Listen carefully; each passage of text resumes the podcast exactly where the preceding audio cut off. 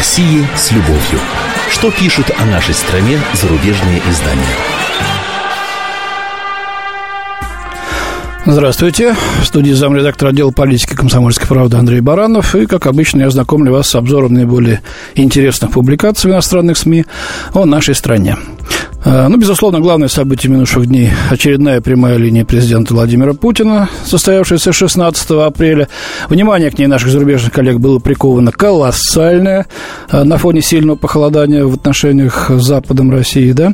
Э, много комментариев по поводу общения главы государства с россиянами уже было опубликовано и в «Комсомолке», на нашем сайте kp.ru, и прозвучало здесь, в эфире радио «Комсомольская правда». Но все же некоторые из зарубежных оценок этого события мне показались не безинтересными.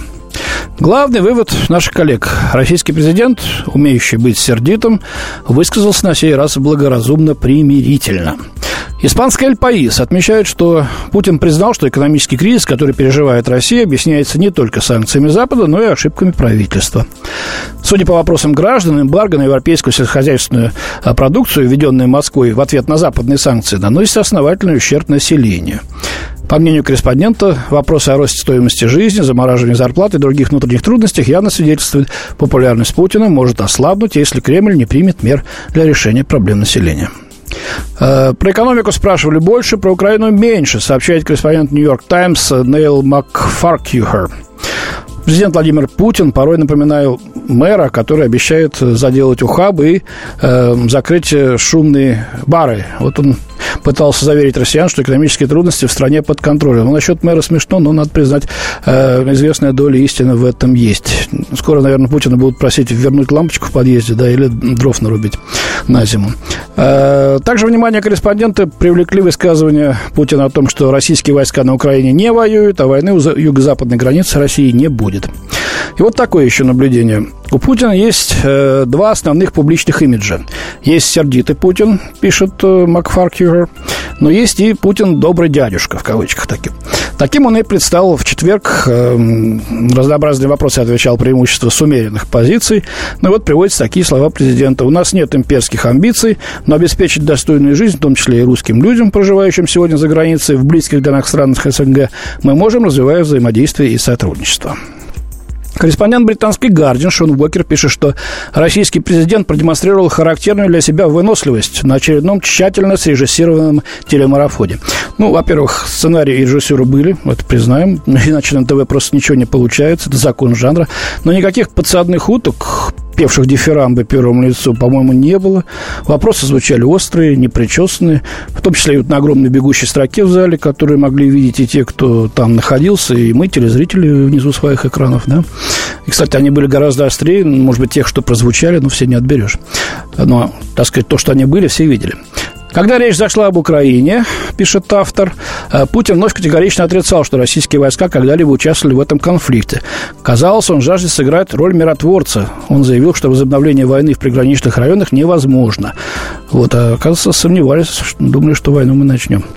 Одним из самых сюрреалистических моментов автор называет вопрос британца Джона Каписки, фермера, который 23 года назад обосновался в России. Действительно интересный был диалог. По мнению Уокера, единственные по-настоящему неудобные вопросы были заданы Ириной Хакамадой и Алексеем Венедиктовым. Оба спросили об убийстве Бориса Немцова. Хакамада также поинтересовалась, были ли российские войска на Украине. Ну, что тут неудобного, я не знаю. Президент четко и ясно ответил и по поводу Немцова, и по поводу войск. Э, прямая линия, это уже другая статья, это прежде всего шоу для отечественной публики, пишет постоянный автор немецкой Die Welt Юлия Смирнова. Поэтому внешнеполитических вопросов вроде кризиса на Украине старались избегать. Но вот тут я не понял, уважаемая Юлия. Коллега телевидение-то вообще смотрела? Ну, ладно, это ее мнение. Просто обращать внимание, как это подается для западной аудитории. Это я уже к нашим слушателям обращаюсь. Читаем дальше Смирнову. Путин решил сразу пойти в наступление на час с экономической статистики, которая должна была показать, что, несмотря на санкции, дела обстоят не так уж плохо. Вместо того, чтобы говорить о предстоящих реформах, Путин пытался произвести впечатление человека, понимающего народ. Он хотел показать, я слушаю вас, я помогу, ваши проблемы действительно заботят меня. Ну, тут, по-моему, ничего плохого для лидера государства я не вижу. Прямая линия с Владимиром Путиным, делает вывод Смирнова, это не что иное, как инсценировка настоящей прямой демократии. Рецепт Путина, прописанный россиянином в условиях кризиса, если мы будем соблюдать консолидацию, нам никакие угрозы не страшны. На этом статья заканчивается. Ну, по-моему, это истинная правда, э, вот такая вот установка.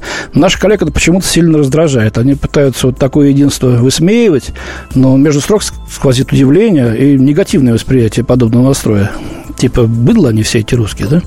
Ну и так, это была публикация в Die Welt немки, в кавычках, Юлии Смирновой. Теперь поглядим, что написала в итальянской газете «Ла Стампа» итальянка, опять-таки в кавычках, Анна Зафесова.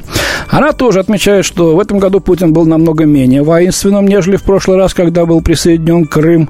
Вопросы зрителей также не были такими уж триумфалистскими.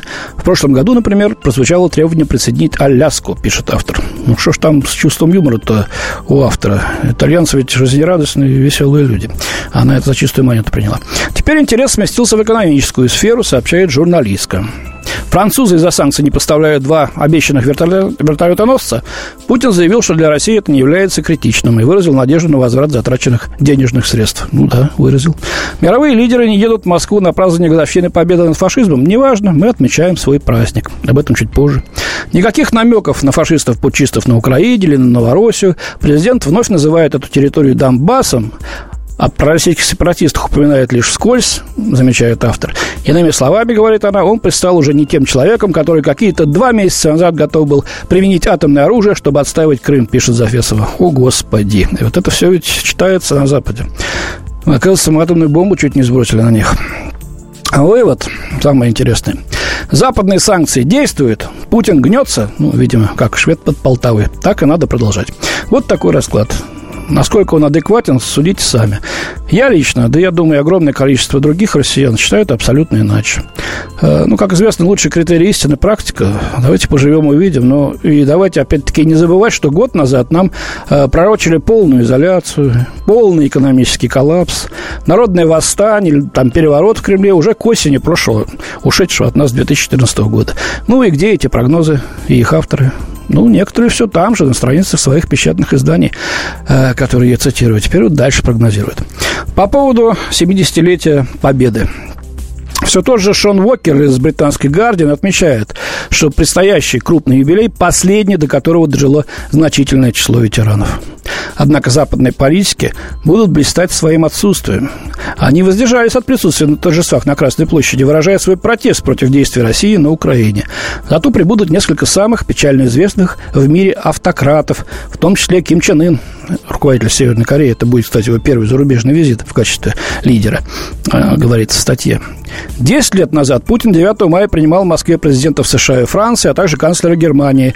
На сей раз заметные гости – лидеры Китая и Индии. Это делает акцент на альянсе России с незападными странами, который стал крепнуть после введения санкций Запада. Ну, просто эти э, люди, так сказать, решили отметить э, роль Советского Союза и подвиг советского народа в победе над э, агрессорами, над э, немецким фашизмом и над японским милитаризмом. Приехали, а западные нет. Вот поэтому эти фигуры не последние в мире, это далеко, как лидеры Китая, Индии, некоторых других стран, в том числе европейских. Поэтому они смотрятся так выпукло, по мнению западных авторов. Канцлер Меркель, вот упоминается, придумала компромисс. Она пропустит парад, но 10 мая возложит венок к мемориалу павшему в Москве. Однако э, большинство лидеров стран ЕС не приедут. Россия реагирует раздраженно, пишет автор. Ну, что тут сказать. Я просто напомню заявление в этой связи э, заместителя директора Департамента информации и печати российского МИД Марии Захаровой. И, кстати, ее тоже Вокер вскользь упоминает, хотя а, по его просьбе она делала это заявление, но не полностью его приводит. А полностью оно звучит так. На Западе никто даже не скрывает, что вся эта история с отказом от приезда в Россию не основана на мнении населения Европы по этому вопросу. Она объясняется чрезвычайным давлением Вашингтона. Все словно бы забыли, что главы государств приезжают, чтобы отразить интересы своих стран и народов. Никто не спрашивал европейских ветеранов Второй мировой войны, справедливо ли бойкотировать тех, кто потерял сотни тысяч человек, спасая Европу от фашизма. Вот так наш МИД прокомментировал неявку э, западных лидеров на торжества в Москву. Вообще-то даже не сотни тысяч мы потеряли, а, а много больше миллиона. В одной Польше 600 тысяч. В Чехословакии почти 150. Вот так. Так что не раздражаемся мы. Это действительно наш праздник. Не ходите приезжать не надо. Отметим без вас, уважаемые. В этой связи очень интересный анализ под названием «Что на самом деле думают русские» публикует руководитель московского корпункта Financial Times британская Катрин Хилля. Она побывала в гостях у 51-летнего Кирилла Ерохина, внука маршала Георгия Жукова. Вот, и Ерохин сказал, что 9 мая было, есть и останется для него самым главным праздником. Он близок сердцу и душе, никакого официоза он не видит. И это происходит не только у него. Потому что сегодня, 70 лет после окончания войны, Россия готовится к более грандиозному, э, чем когда-либо было, празднованию этого э, события. Вот. И э, часть того, что Россия называет победой и освобождением, некоторые соседи страны помнят как вторжение и оккупацию, отмечает автор. Но у русских совсем другое мнение. Они считают, что их страна заслужила свое место в глобальном сообществе и помнят, как трудно было налаживать эти связи после холодной войны, замечает автор. У меня на сегодня все. До свидания. С вами был замредактор отдела политики комсомолки Андрей Баран. Как не пропустить важные новости? Установите на свой смартфон приложение «Радио Комсомольская правда». Слушайте в любой точке мира. Актуальные новости, интервью, профессиональные комментарии. Удобное приложение для важной информации. Доступны версии для iOS и Android. Радио «Комсомольская правда». В вашем мобильном.